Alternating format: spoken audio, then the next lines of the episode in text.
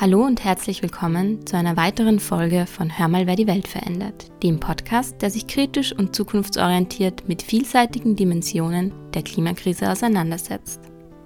Mein Name ist Shilan und ich bin gerade online mit meiner Kollegin Vicky verbunden. Gemeinsam mit unserer heutigen Interviewpartnerin beschäftigen wir uns erneut mit Fragen rund um die sozialökologische Transformation. Wir haben bereits gemeinsam mit Christoph Görg in unserer Folge Sozialökologische Transformation, was soll das eigentlich bedeuten, das Thema eröffnet. Falls ihr diese Folge noch nicht kennt, hört gerne rein. Heute geht es allerdings vertiefend um sozialökologische Konflikte und globale Gerechtigkeitsfragen. Genau, wir haben Melanie Pichler, Politikwissenschaftlerin am Institut für soziale Ökologie der Universität für Bodenkultur Wien, interviewt. Melanie Pichler arbeitet interdisziplinär zu Themen wie Konflikte, politische Regulierung, Ungleichheit, Umwelt, Ressourcen und Klimapolitik. Außerdem hat sie empirisch zu Transformationsprozessen gearbeitet, zum Beispiel zur Transformation der Autoindustrie, zur Rolle von Wiederbewaldung in Südostasien oder auch dem Anbau von Ölpalmen. Vielleicht noch kurz. Im Rahmen ihrer Arbeit zur Wiederbewaldung hat Melanie eine Studie in Laos gemacht, die sie im Interview gelegentlich nennt. Und jetzt geht's auch schon direkt ins Interview. Warum setzt du dich persönlich für solche Fragen sozial-ökologischer Gerechtigkeit und Transformation ein? Für mich ist es relativ einfach. Also ich denke, davon hängt ab, ob wir auch in Zukunft halbwegs annehmlich und friedlich auf diesem Planeten leben können. Das heißt, ich glaube, es braucht eine grundlegende Transformation, wie die konkret aussehen kann, ist, glaube ich, relativ offen. Aber es gibt Ansatzpunkte, es ist jedenfalls notwendig, damit nicht alles zusammenbricht. Was verstehst du unter sozialökologischer Transformation? Wie würdest du den Begriff definieren? Ich verstehe darunter eine grundlegende Veränderung der Strukturen und Prozesse, wie wir produzieren und konsumieren und dementsprechend auch, wie wir Natur und natürliche Ressourcen nutzen. In Bezug auf die Klimakrise, aber auch in Bezug auf viele andere ökologische Krisen, wie zum Beispiel Biodiversität, bedeutet das zentral weg von fossilen Energien, aber auch insgesamt viel weniger Ressourcen zu verbrauchen, weil aber fossile Energien und insgesamt der der extrem hohe Ressourcenverbrauch so stark mit dem verbunden ist, wie unsere Gesellschaft derzeit aussieht, bedeutet so eine Transformation für mich eben eine tiefgreifende gesellschaftliche Veränderung. Also das heißt Veränderung von wirtschaftlichen Strukturen und Prozessen weg von, von Wachstumsorientierung, Profitorientierung, aber auch sehr stark politische Veränderungen, also viele auch viele der politischen Institutionen, die wir kennen, sind sehr stark eigentlich mit der, der exzessiven Nutzung von fossilen Energieträgern und anderen Ressourcen verbunden. Das bedeutet natürlich auch kulturelle Veränderungen, das was vielfach unter Wertewandel vielleicht läuft. Du hast schon in deiner Vorstellung eben ein bisschen angedeutet, dass du schon dich auf sozial-ökologische Konflikte in deiner Laos-Studie ein bisschen spezialisiert hast. Und wir wollen heute mit dir ein bisschen mehr auf dieses Thema der sozial-ökologischen Konflikte eingehen. Deswegen wäre jetzt unsere nächste Frage, also im Rahmen der aktuellen Land- und Ressourcennutzung kommt es ja immer wieder zu lokalen Konflikten, wie du sie in deiner Studie beschreibst. Und die werden oft wissenschaftlich als sozial-ökologisch beschrieben. Deswegen wollen wir jetzt noch ein bisschen genauer darauf eingehen, was man genau darunter versteht und warum es wichtig ist, diese Konflikte und das Verhalten relevanter AkteurInnen zu analysieren. Also warum es wichtig ist oder warum Konflikte für mich ein wichtiger Ausgangspunkt oder Einstiegspunkt in der Forschung sind, ist, weil Konflikte aus meiner Sicht ein wesentlicher Ausdruck gesellschaftlicher Veränderungen sind. Also in Konflikten drücken sich unterschiedliche Interessen und Visionen der Zukunft aus. Es zeigt sich also, dass es unterschiedliche Ideen gibt, wie Menschen leben wollen, wie sie produzieren und konsumieren und aber auch, dass sie unterschiedliche Ressourcen haben, ihre Ideen oder Visionen umzusetzen. Also mit Ressourcen meine ich, dass sie mit unterschiedlichen Machtressourcen ausgestattet sind. Das heißt, ich gehe davon aus, dass die Veränderung, die, die notwendig ist, also die Art der grundlegenden Transformation, die notwendig ist, die passiert nicht einfach so, sondern die muss erkämpft werden und das drückt sich in Konflikten aus. In Konflikten drücken sich mögliche andere Zukünfte aus. In Konflikten drückt sich aber auch aus, wo die Barrieren liegen, wer dagegen arbeitet, welche anderen Interessen es gibt. Es, es gibt natürlich jetzt viele unterschiedliche ähm, Konflikte um Land in, in Südostasien. Ich kann dazu äh, gerne später auch noch äh, näher eingehen. Ich glaube, man muss aber gar nicht so äh, weit wegschauen. Ich finde ein sehr eindrückliches Beispiel sind aktuell oder ist aktuell der Konflikt um die Stadtautobahn, äh, um das, was früher der Lobau-Tunnel war dort drückt sich meiner Meinung nach sehr exemplarisch aus, dass es, wenn wir eine andere Form der Mobilität wollen, dann gibt es sehr unterschiedliche Arten, wie das passieren kann. Also in dem Konflikt drückt sich aus, dass es eigentlich schon bei scheinbar sehr kleinen Dingen enormen Widerstand gibt. Also die, die Tatsache, dass eine Straße nicht gebaut werden soll, führt zu so massiven Widerständen. Und das zeigt meiner Meinung nach sehr gut, vor welchen Herausforderungen wir stehen. Und das heißt, es, es zeigt sich, also sozialökologisch heißt ja immer, es ist ein Konflikt, wo es um natürliche Ressourcen, um die Nutzung von Natur in einer bestimmten Art und Weise geht und das Soziale zeigt äh, natürlich an, dass Menschen, unterschiedliche Gruppen von Menschen unterschiedliche Interessen daran haben. Die Stadtautobahn in der Lobau ist also ein lokales Beispiel für sozialökologische Konflikte. Wir würden aber auch gerne Kontinent wechseln und mit dir einen Blick nach Südostasien werfen. Da interessiert uns zum Beispiel sehr, warum dein regionaler Schwerpunkt überhaupt Südostasien ist. Ja, im Grunde ist es ein bisschen zufällig. Ich meine, zufällig natürlich nicht, aber äh, das war jetzt nicht so, dass ich eine beson ein besonderes Attachment zu dieser Region ganz am Anfang schon hatte. Aber im Grunde ist es durch ein Thema basiert. Ich habe internationale Entwicklung studiert. Ich war äh, dann während meines Studiums sehr engagiert bei einer Menschenrechtsorganisation, die heißt FIAN und äh, die setzen sich für das Recht auf Nahrung ein. Und in der Zeit, wo ich meine, wo ich angefangen habe, meine Diplomarbeit zu äh, schreiben, das war so 2008, gab es sehr äh, starke Kontroversen oder hat es begonnen, äh, sehr starke Kontroversen um das Thema Agrartreibstoffe oder Biotreibstoffe, äh, weil die EU Anfang der 2000er Jahre angefangen hat, verpflichtende Beimischungsziele einzuführen. Das heißt, verpflichtende Quoten, dass Autos mit einem bestimmten Prozentsatz an Biotreibstoffen fahren sollen. Sozusagen die Idee war eine Nachhaltigkeitsidee und es war aber relativ schnell klar, dass das äh, sehr schwerwiegende Folgen haben wird, weil es starke Konkurrenz äh, von Biotreibstoff, also von Energiepflanzen zu Nahrungsmitteln gibt. 2008 äh, hat sich das dann im Zuge der Wirtschafts- und Finanzkrise auch mit einer Nahrungsmittelkrise entladen und ich wollte mir diese, dieses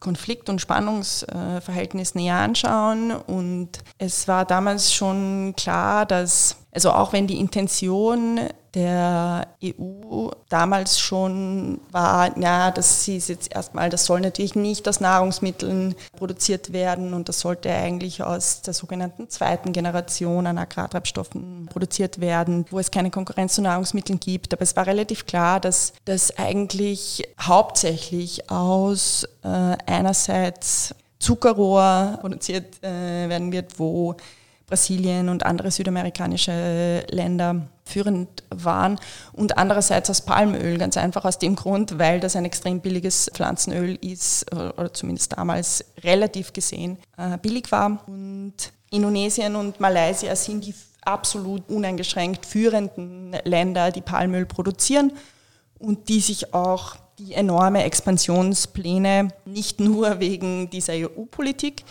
hatten, aber das wurde dadurch natürlich verstärkt. Und ähm, ich dachte mir, das äh, würde ich gern mir näher ansehen.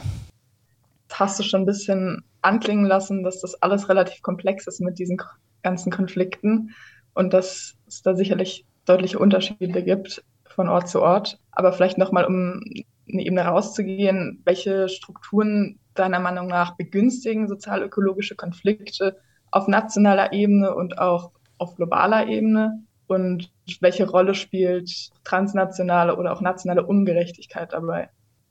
Ja, genau, du hast schon ein Stichwort äh, genannt. Also ich denke, insgesamt begünstigt Ungleichheit Konflikte.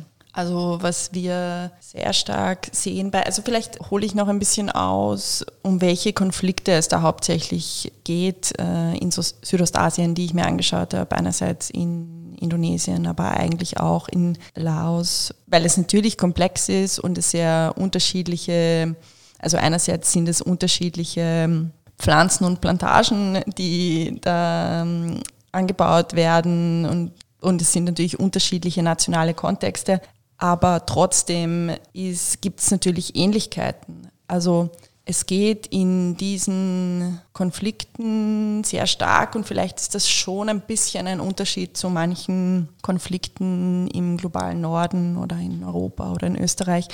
Es geht in diesen Konflikten um Land. Also es geht um Land, von dem Menschen leben. Das heißt, die Expansion von Plantagen, die Expansion von Bergbau, die Expansion von Baumplantagen und so weiter, dafür werden Menschen von ihrem Land vertrieben, die eigentlich von diesem Land leben müssen. Das ist, glaube ich, ein, es ist eine sehr unmittelbare Dimension äh, in den Konflikten, was oftmals hierzulande vielleicht nicht so ist, obwohl ich es auch spannend fand. Zum Beispiel, ich war vor ein paar Jahren äh, in den Kohleabbaugebieten in Deutschland. Dann habe ich mir wiederum gedacht, ah, so unterschiedlich ist es gar nicht. Auch hier werden einfach Menschen von ihrem Land vertrieben. Genau, äh, das heißt, es geht um Landkonflikte und die Plantagenwirtschaft eine extraktivistische ähm, Form von Bergbau und allen möglichen Arten, natürliche Ressourcen abzubauen, führt in der Tendenz dazu, dass es zu einer enormen Konzentration von Landbesitz kommt. Das heißt, dass die Ungleichheit sehr stark steigt. Und mit dieser ökonomischen Ungleichheit, also zum Beispiel eine Konzentration von Landbesitz, die sich zum Beispiel in Landgrabbing-Prozessen äußert, gilt vielfach natürlich auch eine Konzentration von politischer Macht einher. Ja? Es ist dann sehr viel politischer Einfluss oft in wenigen Händen konzentriert und das begünstigt äh, natürlich Konflikte. Natürlich führt das in der gesteigerten Form, kann es natürlich auch dazu führen, dass sich Konflikte gar nicht mehr entladen, weil das gar nicht mehr möglich ist. Das sehen wir natürlich auch. Also insbesondere zum Beispiel, also Konflikte in Laos zum Beispiel, das sehr autoritär regiert wird, äußern sich anders als Konflikte in Indonesien, wo es viel eher möglich ist, überhaupt Widerspruch zu artikulieren. Ja, also das ist natürlich die andere Seite der Medaille. Also wenn die politische Macht so konzentriert ist oder die ökonomische Macht so konzentriert ist, dann kann das natürlich auch dazu führen, dass sich Konflikte gar nicht mehr entladen können. Aber insgesamt begünstigen, begünstigt diese, dieser ungleiche Zugang zu Ressourcen, Konflikte sehr stark. Du hast eben schon angesprochen, dass sich die ökonomische und politische Macht dann in gewissen Händen vielleicht befindet. Kannst du das ein bisschen mehr spezifizieren, wer gerade profitiert oder welche Gruppen gerade eher dann in solchen Ländern profitieren und welche eher verlieren? Ja, also natürlich profitieren sehr stark bestimmte Unternehmen, da ist es oftmals gar nicht so ein Unterschied, ob das private Unternehmen sind oder ob das staatliche Unternehmen sind. Es ist auch gar nicht so unterschiedlich, ob das zum Beispiel transnationale Unternehmen sind oder ob das regionale Unternehmen sind. In der äh, in Indonesien zum Beispiel in der Palmölproduktion gibt es natürlich schon auch einige europäische, US-amerikanische Unternehmen, aber vielfach sind das regionale Unternehmen, vor allem aus Malaysia und Singapur. In Laos zum Beispiel sind das vielfach, ist es viel chinesisches Kapital. Das heißt, Unternehmen äh, profitieren natürlich sehr stark, bestimmte Gruppen im Staat profitieren natürlich sehr stark.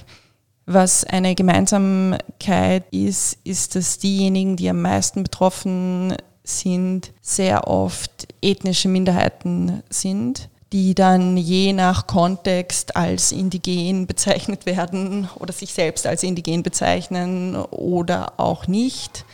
Aber ähm, das ist schon in Südostasien und ich denke, dass da gibt es sehr viele Parallelen äh, auch zu Lateinamerika. Das sind äh, vielfach Minderheiten, wo es in diesen Konflikten nicht nur darum geht, das Land produktiver zu nutzen, äh, das Land intensiver zu nutzen, sondern wo es immer auch darum geht, das Land zu kontrollieren und die Menschen zu kontrollieren, weil es natürlich, weil die vielleicht autonome Interessen haben, weil die andere Lebensformen haben, weil die vielleicht mit diesem Staat gar nicht so viel am Hut haben äh, und so weiter. Das heißt, das sind sicher Gemeinsamkeiten.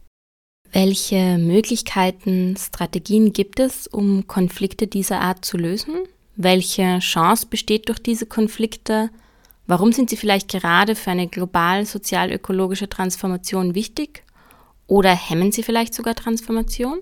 Also ich meine vielleicht als etwas abstraktere Antwort, welches transformative Potenzial in Konflikten liegt, aus meiner Sicht, ist ein transformatives Potenzial, vor allem dann, wenn es nicht nur darum geht, den einzelnen Konflikt an sich zu lösen, sondern wenn auch versucht wird, durch den Konflikt etwas an den Strukturen zu verändern. Also, weil sehr oft ist also die bevorzugte Möglichkeit von mächtigen Akteuren, wie man mit Konflikten umgeht, ist natürlich den einzelnen Konflikt zu lösen, indem man zum Beispiel Kompensationen zahlt.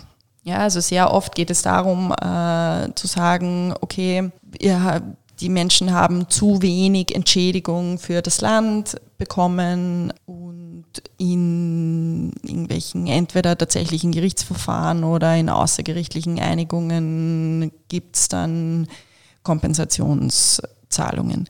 Das, das ist ja auf die bevorzugte ähm, Art Konflikte zu lösen, die verändert natürlich nichts an diesen Strukturen, weil sie zum Beispiel auch gar nicht die Möglichkeit eröffnet zu sagen, aber wir wollen diese Art der Landwirtschaft oder diese Art des Bergbaus oder diese Art des Umgangs mit natürlichen Ressourcen generell nicht.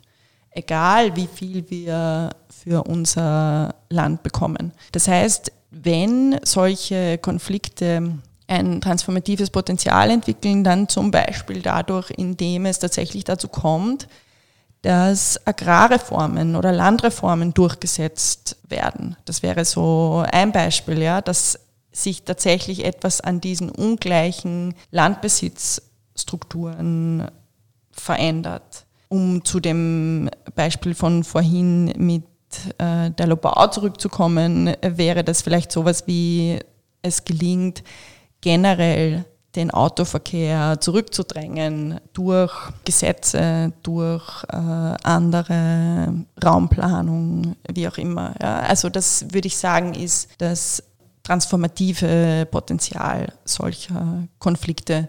Insgesamt ist es natürlich aus meiner Sicht ganz zentral, also wenn wir jetzt über das Verhältnis zwischen globalem Norden und globalem Süden sprechen, sind diese Konflikte im globalen Süden natürlich ganz zentral, weil unser System darauf aufgebaut ist, dass eigentlich die ökologischen Schäden, die ökologischen Kosten ausgelagert werden. Dass wir die nicht sehen und dass wir sie dadurch auch besser ignorieren können. Und wenn es gelingt, dass diese Konflikte nicht nur lokal ausgetragen werden, sondern dass sie auch eine Resonanz äh, finden im globalen Norden, dann hilft es natürlich dabei, dass diese ökologischen Schäden, diese ökologischen Kosten nicht einfach so leicht ignoriert werden können.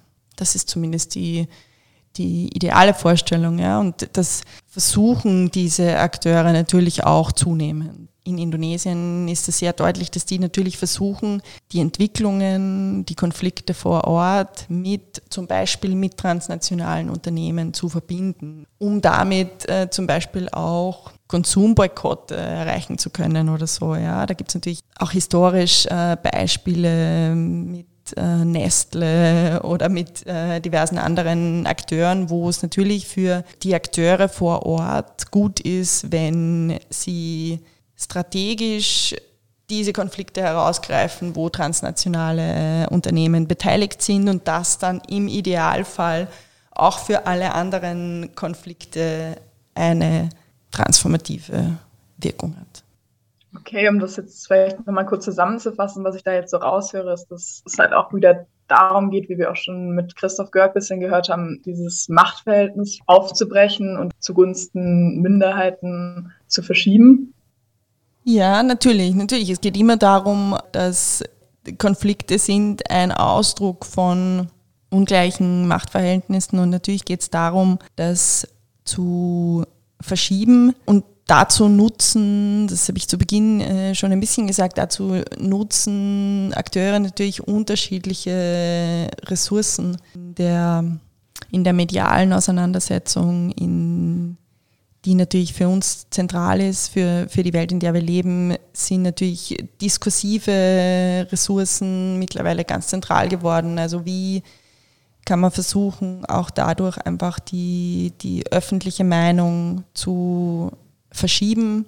Es geht aber natürlich nicht nur um diese, um diese diskursiven Ressourcen, sondern es geht natürlich auch um knallharte ökonomische Machtressourcen und um den Versuch, diese Machtressourcen zu beschneiden. Das ist auf so einer transnationalen Ebene natürlich sehr schwierig das tatsächlich zu machen und das vor allem von sehr stark auf Freiwilligkeit basierenden Initiativen wegzubekommen. Also jetzt, um bei dem Beispiel der Palmölproduktion äh, zu bleiben, da ging es äh, sehr lange Zeit sehr stark darum, durch freiwillige Zertifizierungssysteme Nachhaltigkeit zu fördern, was jetzt an sich äh, natürlich nicht verwerflich ist, aber was dazu führt, dass man sich halt aussuchen kann, ob man äh, die Umwelt zerstört und äh, Menschenrechte einhält oder halt nicht. Und da geht es aus meiner Sicht jetzt auch wieder verstärkt tatsächlich darum, verbindliche Regeln dafür einzuführen, Gesetze dafür einzuführen, zum Beispiel jetzt aktuell über das Lieferkettengesetz, wo es wirklich darum geht, die Spielregeln ein bisschen zumindest äh, in Richtung ökonomisch schwächerer Akteure auszugleichen. Welche Rolle spielen Staaten und eventuelle Handlungsrahmen, die bereits vorgegeben worden sind, beziehungsweise was können Staaten überhaupt tun, um Transformation zu fördern, sowohl im globalen Norden als auch im globalen Süden? Ja, also das ist eine schwierige Frage, weil äh, Staaten natürlich sehr ambivalente Gebilde sind. Also einerseits würde ich sagen, das habe ich schon ein bisschen auch angesprochen zuvor, es ist aus meiner Sicht für eine Transformation ganz entscheidend, dass es verbindliche staatliche Regeln gibt, dass es beispielsweise, wenn wir die Energiewende schaffen wollen, auch tatsächlich verbindliche Ausstiegsszenarien aus fossilen Energieträgern gibt, dass es auch Verbote gibt äh, von bestimmten Technologien äh, und so weiter. Das ist, denke ich, ganz zentral. Gleichzeitig ist es natürlich schwierig, weil Staaten nicht notwendigerweise ein Interesse daran haben. Also der, man geht immer so ein bisschen davon aus, landläufig, dass Staaten Probleme lösen wollen. Ich meine, mittlerweile geht eh niemand mehr äh, wirklich davon aus, aber trotzdem ist es so ein bisschen die Idee, dass Staaten Problem, Probleme lösen wollen. Aber Staaten profitieren natürlich sehr stark von Ressourcenextraktivismus, von fossilem Kapital, und so weiter. Also Staaten müssen sich reproduzieren. Das heißt, äh, Staaten müssen Steuereinnahmen lukrieren in vielen Ländern des globalen Südens und im globalen Norden ist die Fossile Industrien sind extraktivistische Industrien, die zentralen Industrien, die den Staat finanzieren äh, im Grunde. Das heißt, das ist ein Problem und dadurch wird auch deutlicher und klarer, warum diese Transformation so schwierig ist, weil es kein natürliches Interesse des Staates gibt, das zu ändern. Das heißt, es hängt sehr stark von der Mobilisierung ab. Also in, was wir gesehen haben, ist durch den Beginn der Fridays for Future Demonstrationen, die haben einen enormen, also einerseits einen enormen Mobilisierungseffekt äh, zu Beginn gehabt und sie haben dazu geführt, dass das überhaupt erst wieder, also dass Staaten, dass Regierungen nicht mehr einfach sagen können, das ist uns egal.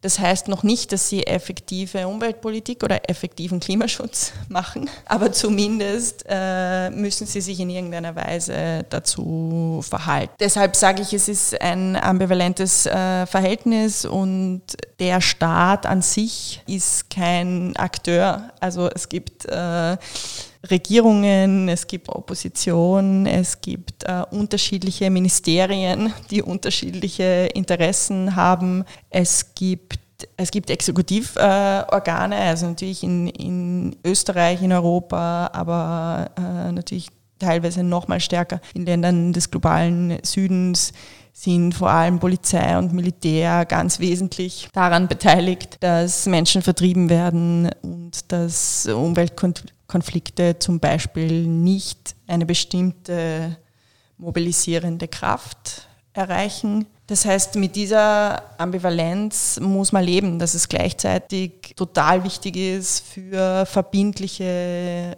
Regeln zu kämpfen, um diese Transformationen zu schaffen, die auf der anderen Seite natürlich nicht vom Himmel fallen äh, und sehr schwer umsetzbar sind. Okay, ja, spannend auf jeden Fall. Du hast es natürlich auch bisher schon ein bisschen angesprochen, aber vielleicht können wir noch mal kurz auf die Rolle auch von transnationalen WirtschaftsakteurInnen kommen. Du hast gerade schon die Interessen der Staaten angesprochen, dass da zum Teil eben nicht das Interesse da ist, irgendwie überhaupt was zu ändern, weil sie eben damit zum Beispiel ihre Sozialpolitik finanzieren können äh, und dadurch ihre Macht eben sichern können. Aber wie sieht es jetzt bei WirtschaftsakteurInnen aus? Also jetzt gerade, du hast ja das Beispiel Palmöl schon angebracht. Das, da steckt ja ein ganz großes internationales Geschäft dahinter. Inwiefern hemmen solche AkteurInnen, die einfach halt ihr Kapital vermehren wollen, die Transformation? Ja, also Unternehmen haben natürlich noch viel weniger als Staaten ein Interesse daran, etwas an ihren Geschäftsfeldern zu verändern. Das ist völlig klar. Die in ähnlicher Weise wie, wie Staaten sind Unternehmen natürlich mittlerweile gezwungen, in irgendeiner Weise auf die Klimakrise oder auf die ökologische Krise insgesamt zu reagieren, tun so, als würden sie jetzt Kreislaufwirtschaft machen oder insgesamt nachhaltige Produktion oder wie auch immer. Gleichzeitig sind Unternehmen Unternehmen in unserem derzeitigen kapitalistischen System darauf ausgerichtet, Profit zu machen und immer mehr zu produzieren. Das ist systemisch angelegt und wenn sie das nicht machen, dann gibt sie nicht mehr, dann gehen sie in Konkurs. Ähm, das heißt, das ist ein tatsächlich systemisches äh, Problem, das zentral ist für eine Transformation. Also eine bestimmte Art der Dekommodifizierung, das wissenschaftlich genannt wird. Das heißt, tatsächlich bestimmte Dinge aus dem Markt herausnehmen, ist aus meiner Sicht ganz entscheidend, wenn eine Transformation gelingen soll. Das gilt insbesondere für diejenigen Bereiche, die Dinge des täglichen Bedarfs produzieren, also für eine bestimmte Art der Andreas Novi von der WU in Wien nennt das sozialökologische Infrastruktur. Also alles, was wir, also die Energieversorgung, äh, die Wasserversorgung, die Nahrungsmittelversorgung, bestimmte Grundinfrastruktur für Mobilität, aber auch die gesamte Gesundheitsversorgung und der Bildungsbereich, das sind Dinge, die nicht für Profitinteressen produziert werden sollten. Wir sehen das derzeit ja sehr stark in der, in der Energiekrise, wo völlig klar ist, dass der Markt die Preise nicht in entsprechender Form regeln kann und dass es aber durch die neoliberalen Deregulierungen der letzten Jahrzehnte im Grunde sehr schwer ist, überhaupt in irgendeiner Weise da einzugreifen. Aber ich glaube, da ist die aktuelle Krise sicher auch eine Chance, da tatsächlich andere Regeln wieder umzusetzen oder durchzusetzen. Derzeit ist da noch nicht sehr viel tatsächlich an strukturellen Veränderungen äh, zu bemerken, sondern derzeit geht es sehr stark äh, darum, das irgendwie durch bestimmte umverteilende Maßnahmen äh, zu kompensieren. Aber ich glaube, also in der aktuellen Form, wie produziert und konsumiert wird, äh, mit welcher Macht, also vor allem Unternehmen ausgestattet sind, die man dem fossilen Kapital äh, zurechnen kann, also fossile Energiekonzerne, aber auch viele Konzerne der Autoindustrie, der globalen Nahrungsmittelindustrie, die sind so mächtig, das ist, glaube ich, völlig klar, dass deren Macht in irgendeiner Weise beschnitten werden muss, damit es eine andere Form gibt, tatsächlich demokratisch zu entscheiden, wie überhaupt produziert und konsumiert werden soll.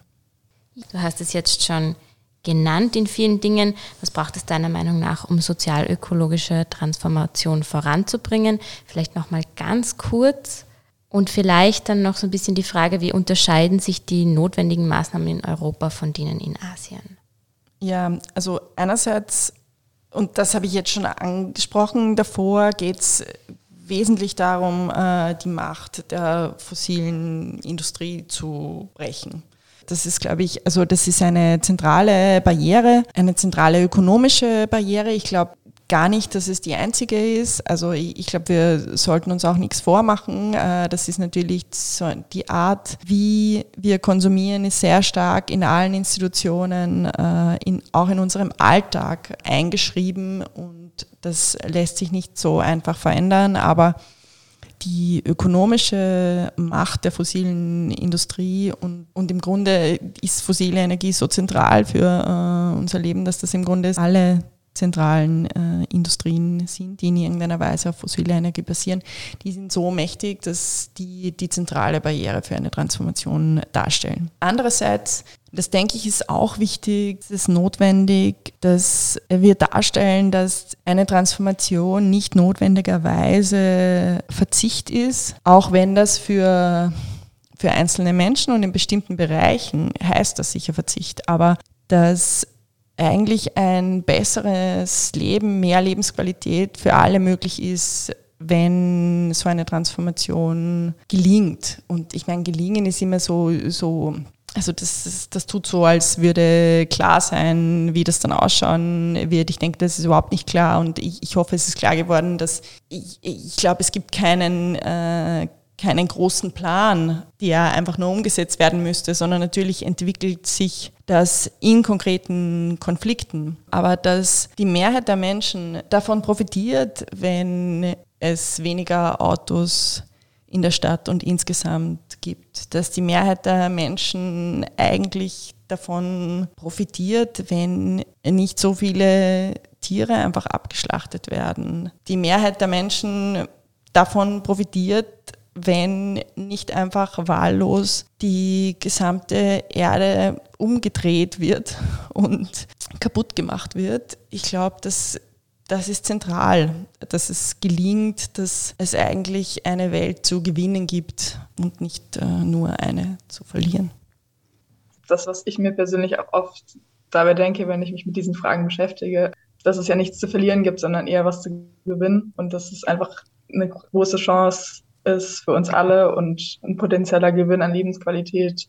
Unter anderem vielleicht, weil wir einfach alle deutlich weniger arbeiten müssen, zum Beispiel. Das mit der Arbeit ist natürlich, also ich stimme da grundsätzlich zu. Potenziell könnten wir schon äh, die ganze Zeit alle viel weniger arbeiten. Gleichzeitig ist es natürlich auch so, dass in fossilen Energieträgern eine enorme Produktivität, äh, dass die eine enorme Produktivität ermöglicht haben, dass zum Beispiel, wenn wir uns eine Landwirtschaft ohne fossile Energieträger vorstellen, dann bedeutet das, dass wir in Teilen tatsächlich mehr arbeiten müssen und ich glaube, dass vor allem auch diese globale Dimension sehr wichtig ist. Also wenn wir sagen, wir wollen wieder stärker regionale Produktion, wir lagern nicht, also nämlich nicht nur ökologische Schäden, sondern auch viel an billiger Arbeitskraft aus, dann bedeutet das natürlich potenziell auch, dass viele Tätigkeiten, die gar nicht mehr in Europa stattfinden, vielleicht auch hier wieder stattfinden müssen und dass sie auch von jemandem gemacht werden müssen. Aber gleichzeitig bedeutet es natürlich auch, dass ganz viele Bereiche, wo jetzt Arbeit äh, hineingesteckt wird, dass wir die vielleicht gar nicht brauchen, dass es überhaupt erst die Möglichkeit gibt, dass äh, wir das gemeinsam darüber diskutiert wird, was brauchen wir eigentlich und was sollten wir produzieren und was vielleicht gar nicht, wäre schon ein enormer Gewinn. Da steckt ja eigentlich dann schon fast das nächste Thema. Vicky, das sollten wir uns merken, für eine nächste Folge drinnen. Ja, dann würden wir dich zum Schluss, du hast den Schluss schon sehr schön eingeleitet, noch bitten, folgende Sätze für uns zu vervollständigen. Wenn ich die Welt verändern könnte, würde ich dann würde ich das allein natürlich niemals schaffen. Aber gemeinsam sollten wir jedenfalls die mächtigen Unternehmen und das Vermögen der Menschen, die viel zu viel haben, äh, vergesellschaften und uns überlegen oder um dann auch gemeinsam entscheiden zu können, wie wir produzieren und konsumieren wollen.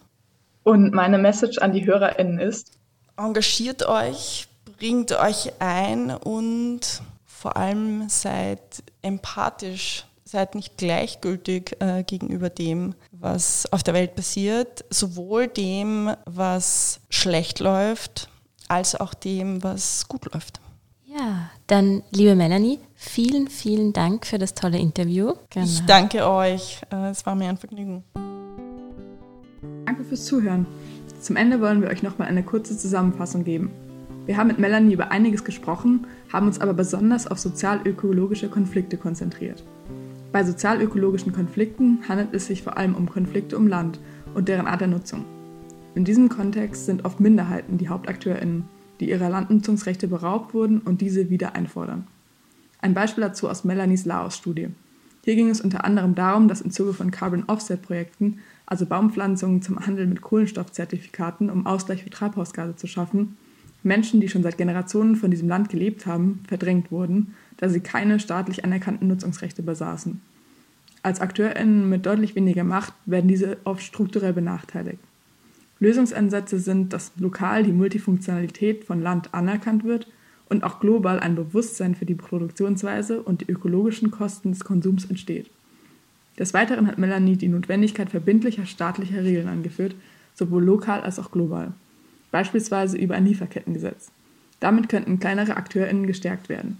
Ein solches ist schon länger im Gespräch und ein Entwurf liegt aktuell auch dem EU-Parlament vor. Die Reichweite und Strenge des Gesetzes wird jedoch von vielen kritisiert, da es oft noch zu viele Schlupflöcher wahrscheinlich geben wird. Weiters hat Melanie eingeführt, dass Ungerechtigkeiten stärker thematisiert und bekämpft werden müssen, um sozial-ökologische Konflikte zu lösen und in Zukunft diesen vorzubeugen.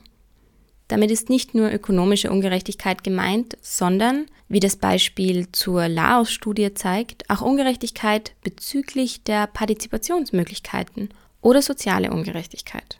Außerdem hat Melanie auf die Macht der fossilen Industrie und den Umfang, in dem diese aktuell bei wichtigen politischen Entscheidungen mitbestimmt, hingewiesen. Das Problem, die fossile Industrie und die billige Energieversorgung ist Grundlage unseres gegenwärtigen Produktions- und Konsummodells. Für das Gelingen der sozial-ökologischen Transformation müsste sich also daran etwas grundlegend ändern. Wir hoffen, euch hat die heutige Folge gefallen und ihr konntet ebenfalls einiges mitnehmen. Schreibt uns gerne eure Gedanken, euer Feedback oder eventuelle Fragen via Instagram, Facebook oder per Mail an podcast.oehboko.at. In der Folgenbeschreibung findet ihr auch ausgewählte Quellen und weiterführende Literatur und Links. Wir werden noch für eine weitere Folge beim Thema sozial-ökologische Transformation bleiben und gemeinsam mit Christina Dietz von der Uni Wien verstärkt über den Aspekt Rohstoffe sprechen. Also hoffentlich bis bald.